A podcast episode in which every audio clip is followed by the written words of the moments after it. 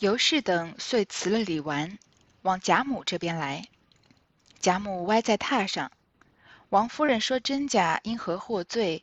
如何抄没了家产？回京治罪等语。”贾母听了正不自在，恰好见她姊妹来了，因问：“从哪里来的？可知凤姐妯娌两个的病今日怎样？”尤氏等忙回道：“今日都好些。”贾母点头叹道：“咱们别管人家的事，且商量咱们八月十五日赏月是正经。”王夫人笑道：“都已预备下了，不知老太太拣哪里好？只是园里空，夜晚风冷。”贾母笑道：“多穿两件衣服何妨？那里正是赏月的地方，岂可到不去的？”尤氏他们呢，就辞别了李纨，往贾母这儿来，就是和这个呃探春啊、薛宝钗啊他们一起过去贾母那儿。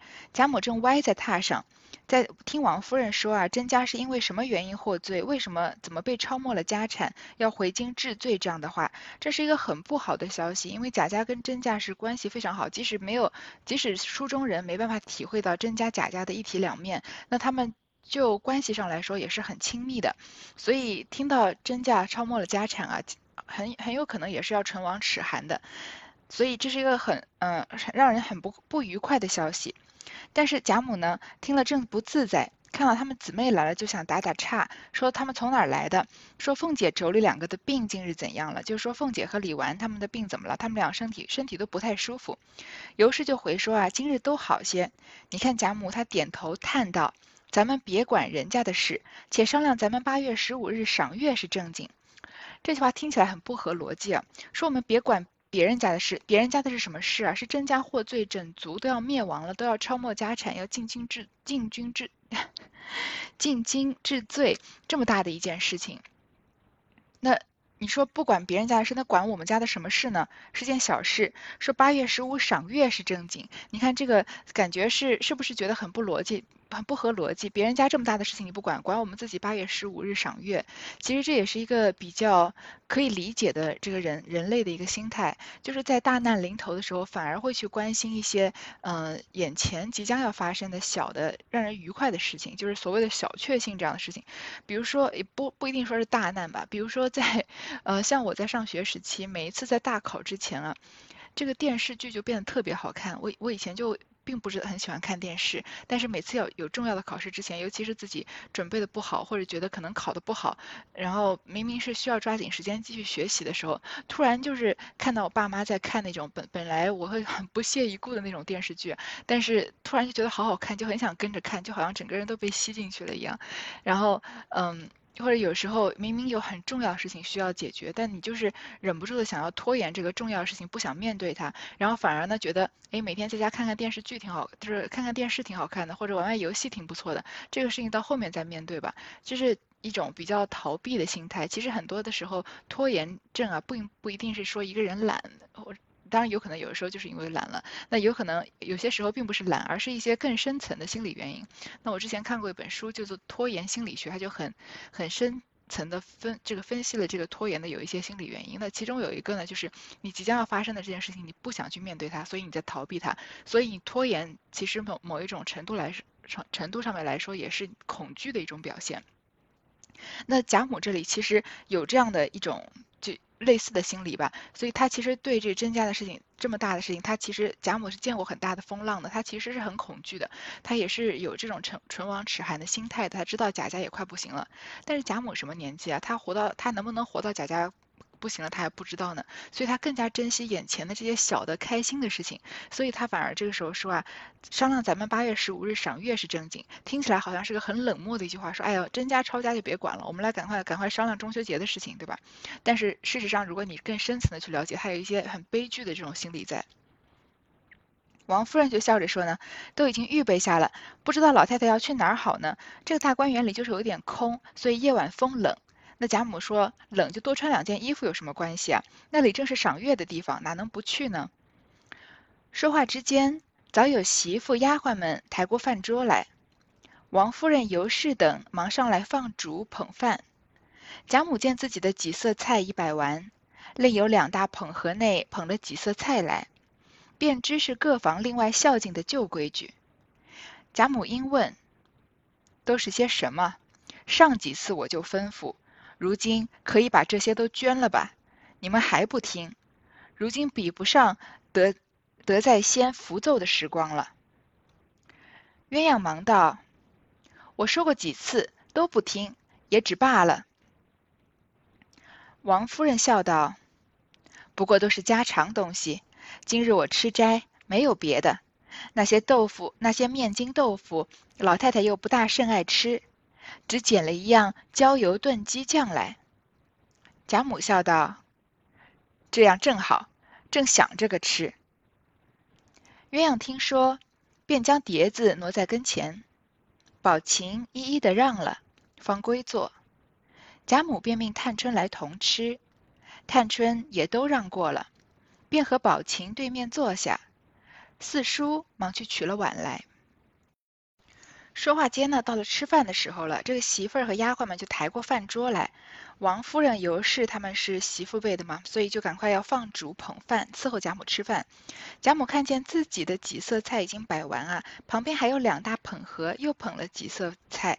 原来就是各房另外孝敬的旧规矩，就是贾府其就是贾母吃饭啊，其他的房要就贡献一两道菜出来一起给贾母吃，那就是老的规矩。这个贾母就问：“这是什么呀？”之前我就吩咐了，说如今可以把这些捐了吧，你们还不听。现在生活不像以前那么好了，这个这些形式上面的东西就不要了吧，就各房给我就是我自己吃的菜就够够吃了，就不要各房再给我这个进贡这样新的菜了。说如今比不上，比不得在先福凑的时光了。这福凑呢，说他。其实我们不知道浮凑是什么意思，我们也知道贾母这个意思就是说今非昔比了，现在的日子不像以前那么好过了。那具体这个浮凑是什么意思呢？浮凑就是，嗯。就不知道各位有没有看过，就应该是看过吧，电视剧里面那种马车的车轮，现在有一些，比如说自行车的车轮也是这样子的。它车轮什么样呢？就是轮子不是一个圆的，有个轮胎吗？但是它中间有一个固定的这个像轴心一样，那个叫车辐。那车辐和轮胎之间有很多就是放射性的，就是圆的这个半径长度的这样很多放射状的这个呃钢丝啊，这个就叫车骨。所以呃车辐这个车骨是。是连着这个车辐的，所以这个辐凑就是形容啊，好像人或者物聚集，就好像车辐集中于车骨一样。呃，讲反了，车辐是那个放射状的钢丝，车骨是中间那个圆心。所以说辐凑是形容人和人或物聚集，好像车辐在集中在车骨一样，就是所有人都聚上来，就类似于这种，嗯。就是这就是一个人家人丁兴旺的时候，人人都赶上来凑上来了巴结你们，对吧？这个意思就是说，现在的现在日子比不得先前那样像浮凑一样的时光了。鸳鸯就赶快说呢，我是说过的，叫他们不要捐这些菜，就不要再进贡这些菜了，他们都不听，所以也只好算了。王夫人就笑着说呢，虽然是进贡的菜，但也不是什么特别好的东西，不过都是家常的东西。比如今天王夫人送的是什么呢？今天我吃斋，因为王夫人不是喜欢念佛吗？所以没有别的。那她都吃的素的嘛。那面筋豆腐，老太太又不太爱吃。那贾母喜欢吃什么呢？吃什么呢？还记得她前面好像我们听说过，贾母喜欢吃这种呃甜甜腻腻又有有点烂烂不用嚼的东西，因为贾母年纪大了嘛，牙口不太好，但是她口味还比较重，所以喜欢吃这个有味道的东西。所以就王夫人很知道贾母的嗜好，所以就捡了一样啊焦油炖鸡酱来。你看，这就是呃一个真正过过好日子的人能才能写出来的东西。就是富贵的人家，他即使破落了，也跟我们普通的穷人、普通人家和穷人家不一样。就他即使是一道普通的菜，他也不是像我们今天说，我们来烧个家常豆腐、红烧豆腐或者什么呃什么。番茄炒蛋这样的东西，那富贵人家即使是吃的简单，他也是有讲究的。你听他这个菜，他说面筋豆腐不爱吃吧，捡了一样焦油纯鸡菜。这纯菜呢，呃，我们我们南方好像不太吃，就叫又叫做马蹄草，它也是一种呃有药用价值的中药了。那这个焦油就是用一些这个葱末啊，这个。呃，辣椒炼的这个油吧，做的这个纯菜。那鸡酱呢？这个鸡就是一种做一种做法，就是把这些腌菜或者酱菜切得很碎很细碎。那最后的这个酱就是当然腌制起来做的一种酱了，所以这个焦油纯鸡酱单单从它的字面意思来说，差不多大概就是把新鲜的这个纯菜切得很碎很碎，拌上这个盐啊、葱姜末啊、焦油这样腌制而成的一道小一道这个很清新爽口的纯的素菜。所以这就是有曾经过过好日子的家庭，他嗯。即使是在吃简单的菜时候，吃素菜时候也有的讲究。我们有一句话叫“富贵三代方知饮食”，所以像不像现在这个年代，人人都有一这个吃东西方面的喜好，那你只能叫做自己自己的偏好。人人都可以上这个大众点评啊，或者其他的什么美食网站啊，写一段视视频。但是在那个年代呢，人们认为啊，就是过过好日子要过了三代人才大概才能。这个建立一种什么什么叫一种这个味味觉系统吧，才能知道什么是好吃，什么是不好吃，才能分辨得出来。因为普通人就是总是吃普通的东西，所以他们不太能分别出来细致的味道。当然，这个是不是有偏见的这个看法，我们就另外再说了。贾母就说啊，这样正好，正想这个吃，他正好想吃这个。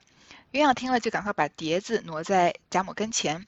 宝琴还记得宝琴是住在贾母房里的吗？她一一的让了才归坐，贾母就让探春也一起来吃，探春也让了一让啊，就跟宝琴对面坐下。那四叔就去取碗来，鸳鸯又指那几样菜道：“这两样看不出是什么东西来，大老爷送来的。这一碗是鸡髓笋，是外头老爷送上来的。”一面说，一面就只将这碗笋送至桌上。贾母略尝了两点，便命将那两样着人送回去，就说我吃了，以后不必天天送。我想吃，自然来要。媳妇们答应着，人送过去，不在话下。下面这道菜就更精致了。鸳鸯又指着几道菜说啊，这两样不知道是什么，是大老爷送来的。你看根本就没有，你看假设在这个家庭里面被忽视到什么地步？鸳鸯指着这个菜说，这个不知道什么大老爷送来的，连问都不能，不想要，懒得去问清楚，因为他知道假设也不怎么会揣摩贾母的心思，因为他也不讨贾母的喜欢嘛，所以他送的东西贾母也不会喜欢吃的。这碗呢是鸡髓笋，是外头老爷送上来的。这外头老爷就是贾珍了。那鸡髓笋就更讲究了，就是他是把这个鸡腿肉给去掉，只留下这个骨头，然后把这骨头敲碎，取出这个骨髓，把这个骨髓点缀在这个鲜笋的盘子里面，所以看上去很雅致、很清透，营养也很丰富，是一是一个就是颜色是黄白相间的，然后有这种咸鲜脆嫩又爽口的这样的口感。所以，呃，贾珍送的这道也算是很好，就是很精致的菜肴了。你看鸳鸯这动作，一面说啊，一面就只将这碗笋送至桌上。他知道，可能肯定是之前每每房每房送给贾母的菜嘛。那假设肯定送了不知道多少次，贾母没有一次爱吃的，所以到这个时候来。而来到这个时候为止呢，鸳鸯已经知道贾母反正也不是很在乎贾赦给什么，反正也不吃，就只把贾珍给的这道鸡髓笋送到贾母面前。那贾母就略尝了两点，其实也不是很爱吃了。那那他们的这个口味都已经被宠坏了，所以我们听起来，哇，这个鸡髓笋和这个焦油纯脊酱啊。这两这两样菜要是放在我面前，可以这连干三碗饭，对吧？但是贾母就只略尝了两点，也不觉得怎么样了，就说啊，把这两样着人送回去，就说我吃了，就说我已经吃过了，以后不用天天送。我想吃的时候啊，自然会来要的。其实贾母吃过还是没吃过，吃了多少，这个菜的分量上，就是当然一下就能看得出来，对吧？贾母意思是说不要浪费了，送回去给他们继续吃。所以假设肯定是每次都看到贾母原样不动的把菜送回来，每次都说吃过了，每次还是得再送。你看，所以假设他这样的性格和邢夫人的性格，其实也有他们的悲剧色彩在，对吧？他们在这个贾府里面这样子的不受重视。这样子的被忽视，连丫鬟都知道他送的菜啊，不需要端到贾母的面前，而且是什么都不用搞清楚。其实问清楚一下菜有多多麻烦的事儿呢？而且鸳鸯这么聪明的人，肯定想问，一定是能问到的。但是他不问，因为他知道这是不是一件重要的事情了。说我想吃就会来要的，媳妇们答应着啊，就送过去，就不在话下。贾母因问，有稀饭吃些罢了。尤氏早捧过一碗来，说是红稻米粥。贾母接来吃了半碗。便吩咐，将这粥给凤哥吃去。又指着道：“这一碗笋和这一盘风烟果子梨，给平儿、宝玉两个吃去。那一碗肉给懒小子吃去。”又向尤氏道：“我吃了，你就来吃了吧。”尤氏答应，待贾母漱口洗手毕，贾母便下地和王夫人说闲话行食。尤氏告坐，探春、宝琴二人也起来了，笑道：“失陪，失陪。”尤氏笑道：“剩我一个人，大牌桌的不习惯。”贾母笑道：“鸳鸯琥珀来趁势也吃些。”尤氏笑道：“好，好，好。”我正要说呢，贾母笑道：“看着多多的人吃饭最有趣的。”又指银蝶道：“这孩子也好，也来同你主子一块来吃。等你们离了我，再立规矩去。”尤氏道：“快过来，不必装假。”贾母负手看着取乐，因见伺候添饭的人手内捧着一碗下人的米饭，尤氏吃的。仍是白梗米饭。贾母问道：“你怎么昏了？盛这个饭来给你奶奶。”那人道：“老太太的饭完了，今日添了一位姑娘，所以短了些。”鸳鸯道：“如今都是可着头做帽子了，要一点富裕也不能的。”王夫人忙回道：“这一二年旱涝不定。”田上的米都不能按数交的，这几样细米更艰难了，所以都可着吃的多少关去，生恐一时短了，买的不顺口。这段啊，其实看上去很平常，事实上又留了一个很重要的线索，就是贾家已经吃不起饭了。贾母就问啊，说有稀饭吃些罢了。尤氏就捧过一碗来，这是红稻米粥。这红稻米呢是很珍贵的米啊，叫它全名也叫胭脂米。或者叫玉田胭脂米，是一种很珍贵的作物。那它是这种椭圆柱形，比普通的米粒稍微长一点，然后有一点暗红色的。那煮的煮的时候颜色就像胭脂一样，所以叫胭脂米嘛。那异香扑鼻，味道很好，所以当然就是非常贵的了。所以贾母接过来吃了半碗，就说啊，把这个粥给凤哥儿吃去。他还想着这王熙凤，又指着道啊，说这一碗笋和这一盘风烟果子梨给平儿和宝玉两个吃去。原来在三百年前啊，中国人还真的有吃果子狸这种野味的习惯。那果子狸也是我们我们众所周知是造成两千年的那个流行流行性疾病这个 SARS 的罪魁祸祸首了。那果子狸也作为这个野生动物，当然是不能食用的了。所以我们这里听听就好，也就不多去研究它是什么味道了。还是呃希望，当然各位肯定肯定。大家都是读书的人，而且是或者是听书的人，我想应该不会说要去尝鲜啊，要多去吃什么所谓的山珍海味或是野味的，因为实在是没有必要尝那种鲜。因为野生动物它并不是呃用来食用的，所以它 身上产生的很容易会产生生一些毒素，或者保护自己在这个被这个被捕猎的时候会。用这个毒素来保护自己，或是呃有这个身体里面有一些嗯不为人知这些细菌，因为它是常常在野外活动嘛，所以其实我我不我不太明白为什么人们就认为野味比这个家养的这个动物要好吃，这个是一个很难理解的，可能没吃过的东西，就是没有尝过鲜的东西都觉得可能更好吃吧，其实。吃野味实在是没有任何必要。我觉得日常生活中我们能吃的肉类已经够多的了，然后能做出来的菜已经非常丰富，可以说是一辈子也吃不完一一遍了。何必要去追求那种嗯本来不属于食物的东西？那还很有可能还是造成各种传染疾病的主因了。所以他就说把这个笋和风烟果子狸给这个呃。林黛玉和贾宝玉送去吃，还一碗肉呢，给懒小子贾兰送去吃。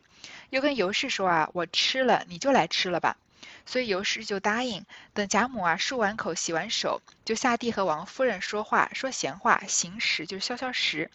尤氏就告坐。那探春、宝琴两个人起来了，就说那我们就先失陪了，因为他们俩是跟贾母一起吃饭的。尤氏就说那就我一个人，这么多这么大的排场，很不习惯。贾母就说啊，她这两个贴身丫鬟鸳鸯琥珀就一起来吃一些。尤氏就说好，我正要说呢。那贾母说啊，看着多多的人吃饭最有趣的。这句话听起来挺平常的，其实很多的时候，我想一个上了年纪的人啊的心情，也就是被贾母的这一句话可以说道尽了。因为你你如果是一个已经做爷爷奶奶辈的人了，你说生活中没有什么太大的，不太不再需要什么特别大的进取心、上进心。那最开最开心的不就是一家人能团团圆圆的吃饭，看着小辈们做这个子孙满堂的。所以说，看着多多的人吃饭啊，是最有趣的。说起来很简单、很平实，但是这种简单的幸福其实也并不是很容易达到的。又指着银蝶，就是这个尤氏的贴身丫鬟说：“这孩子也好，来跟你主子一块儿吃，要立规矩啊。等你们离了我再立规矩去。”就说。平常丫鬟是不能跟主人在一桌上吃饭的，但是现在贾母看了高兴，就说你们离开我这再立规矩。现在在我面前啊，主人和丫鬟就是可以同桌吃饭。那尤氏赶快说啊，就赶快过来，不必装假。贾母就负手背着手看着取乐，然后看着呀，伺候添饭的人手内捧的是一碗下人的米饭，添饭的人吃的这个。手里捧的饭就是就是很普通的，或者是质量不怎么好的米饭，而尤氏吃的呢是白金米饭。我刚刚读梗读错了，是白精米，精米就是精米，其实一点有一点像这个粟米。现在我们现在吃，当然常常吃这种精米了。它的米粒形状比较短，而且比较宽厚，所以价格比较比较实惠。而且它有这个大量的碳水化合物，而且稍微有一些这个粗粮的一些作用，还有一些蛋白质啊和矿物质啊这样的。所以现在我们吃精米，当然不觉得有什么问题，因为甚至我们还提倡要说多吃一些粗粮，多吃一些这个呃，比如说什么黑米啊、黑豆啊这样的东西。但是以贾家的这个生活水平来看，像贾母吃的这种，嗯，红稻米粥，就是才是主人应该吃的这种等级的米，而尤氏居然吃普通人吃的白精米饭，已经是很不合规矩了。贾母就问了，说你们怎么昏了？怎么盛这个饭来给你奶奶？这是下人吃的呀。你看那个人说什么？老太太的饭完了，今日添了一位姑娘，所以短了些。你看贾。贾府现在是已经到一个什么样的地步呢？不是说揭不开锅，而是说主人能吃的量啊，就是这么一点点。这顿多来两个人，那其他的这个主人的供主人吃的饭，这个好的米就不够了，所以尤氏只能吃下人吃的米了。那有鸳鸯就说啊，现在真是可着头做帽子了。就所谓量体裁衣，你这头多大，帽子就做多大。那贾母一个人吃饭，就给他一个人的饭量，多来一个人都没有米来招待了，要一点富余也不能的。鸳鸯这个话说的比较直接，其实人人都知道，在这个关头啊，贾家其实已经不省也得省了。像因为这个资源，这个我们说开源节流嘛，开源已经开不了了，资源就剩这么一点了，所以只好节流了。这话说出来让人听了很难受。大家都知道贾府，每个人心照不宣的就知道贾府在往在日落西山的方向走。但是王夫人赶快回啊，说这一二年啊旱涝不定，田上的米都不能按数交的，肯定是收成不好。这不，你大家不要想太多，不是说我们贾母吃不呃我们贾府吃不起饭，是旱涝不定，田上的收成不一定好，所以。这几样细米就更难收了，所以都可着吃的多少关去，就怕一时短了，就是到时候需要买的时候就买不到。所以说不是贾贾府的经济情况不行，是现在自然灾害，所以大家都没有好米吃。贾母笑道：“这正是巧媳妇做不出没米的粥来。”众人都笑起来。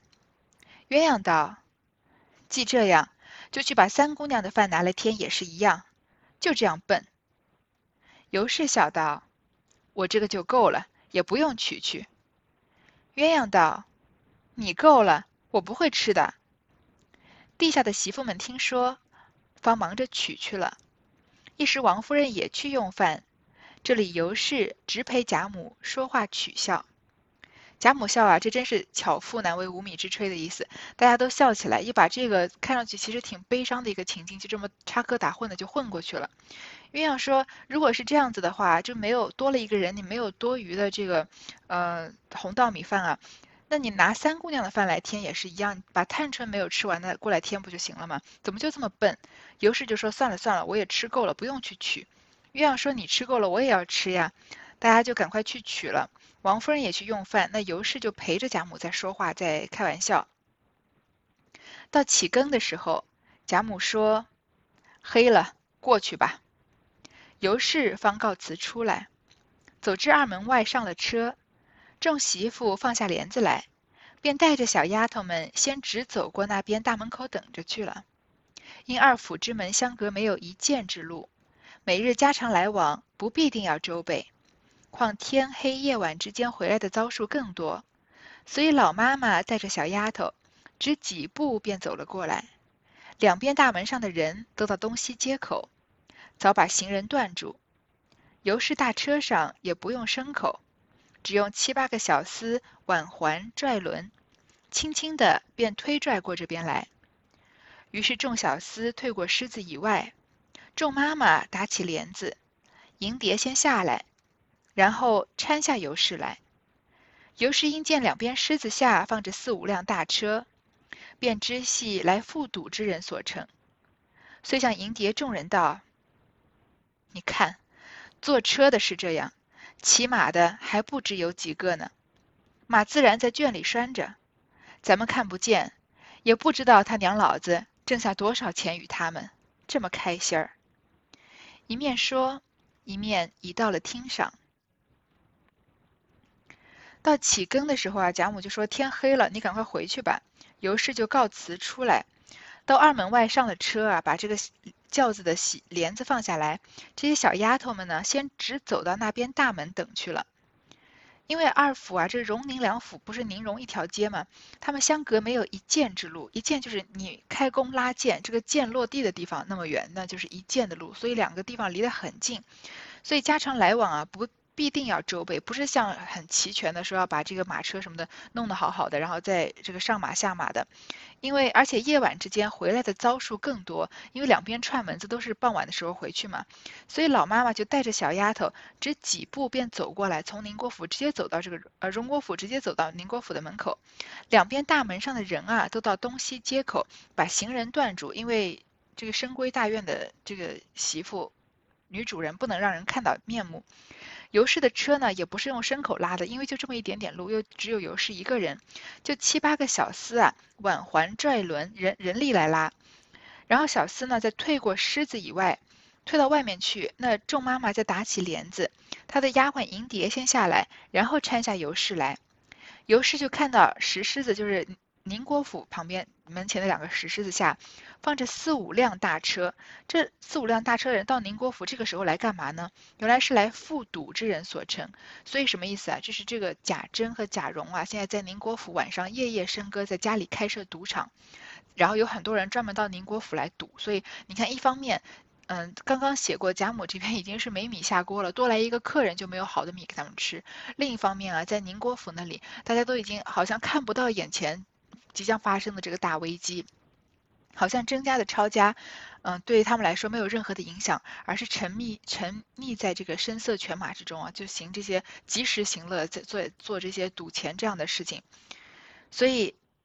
尤氏看到，就跟迎蝶众人说啊：“你看，坐车的是这样，有四五辆大车，骑马来的还不知道有几个呢。他们的马肯定是在马圈里拴着，咱们看不见，所以来复赌的人肯定很多很多的人，也不知道他娘老子啊挣了多少钱给咱们这么开心。这是一个讽刺的话，因为其实就是说贾珍和贾蓉已经是好像彻底的在这个嗯。”他们的贾贾珍贾珍的父亲贾敬去世之后，他贾珍就彻底的没有人管了。虽然之前贾敬也不怎么管他，所以他已经做事很过分了。但是现在他已经是族长，没有什么人在管着他，他就他就失去了所有的束缚，就开始尽情的挥霍，挥霍金钱，挥霍时间，然后更加的无法无天了。所以尤氏故意说，不知道他挣多少钱啊？他是开赌庄，是不是挣这些赌客的钱啊？这么开心，一面说啊，一面就到了厅上。那后面的事情，我们就接下来再说。